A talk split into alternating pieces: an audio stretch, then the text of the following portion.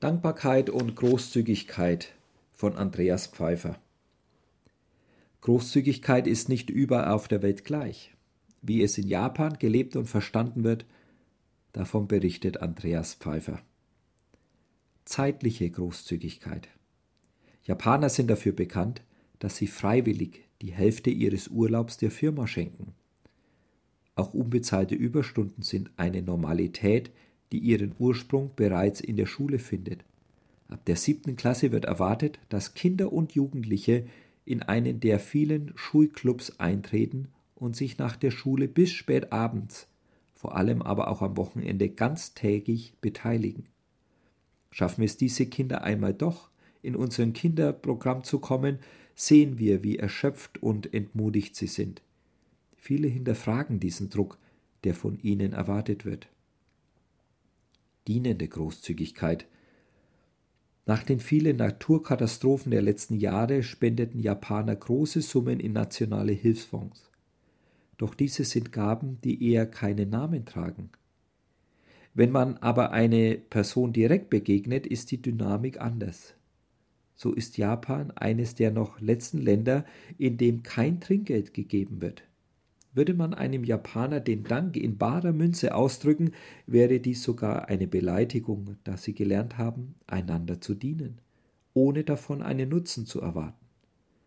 Als meine Autowerkstatt unlängst meine Lampen als Service auswechselte, wurde ich daran wieder erinnert. Bei meinem Griff zur Geldbörse winkte der Reparateur heftig ab. Nein, er hätte dies doch als Dankbarkeit für meine Treue getan, erklärte er mit einem entsetzten Gesichtsausdruck. Da jeder dem anderen höflich dient, funktioniert diese Art des kollektiven Zusammenspiels, in dem eine Leistung nicht extra vergütet werden muss. Materielle Großzügigkeit. Damit fehlt den Japanern aber die Erfahrung, wie man materiell großzügig von einer fremden Person sein kann ohne einen Zwang aufzubauen, etwas zurückschenken zu müssen. Als ich zum Beispiel für den Sonntagsaltar einige frische Blumen aus dem Garten abschnitt, fragte ich meine Nachbarin, ob sie denn nicht auch welche haben möchte. Sie nickte und bekam einen schönen Strauß. Bereits am nächsten Tage übergab sie mir ein Weißbrot, das sie extra gekauft hatte. Nichts ahnend verschenkte ich auch am folgenden Sonntag neue Schnittblumen, diesmal überreichte sie mir ein T-Shirt. Je schöner meine Blumen aus dem Garten wurden, je mehr fühlte sich meine Nachbarin gezwungen, ein größeres Dankeschön zu finden. Daher schrecken Japaner förmlich zurück, wenn ihnen jemand ein nettes Geschenk überreichen möchte. Es kostet dem Beschenkten viel mehr Zeit und Geld, nun etwas Ähnliches oder sogar Besseres finden zu müssen. Daher wird weitgehendst auf Großzügigkeit in Form von materiellen Dingen verzichtet gestenreiche Großzügigkeit. Vielmehr drücken Japaner ihre Dankbarkeit in Dutzenden Verbeugungen aus.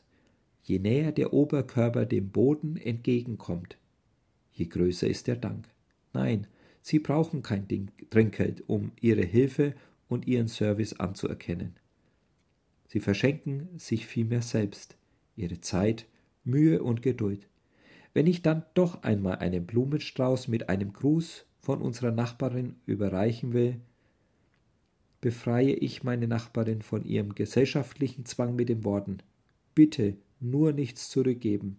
Mir wurde bereits schon so viel Gutes in Japan geschenkt.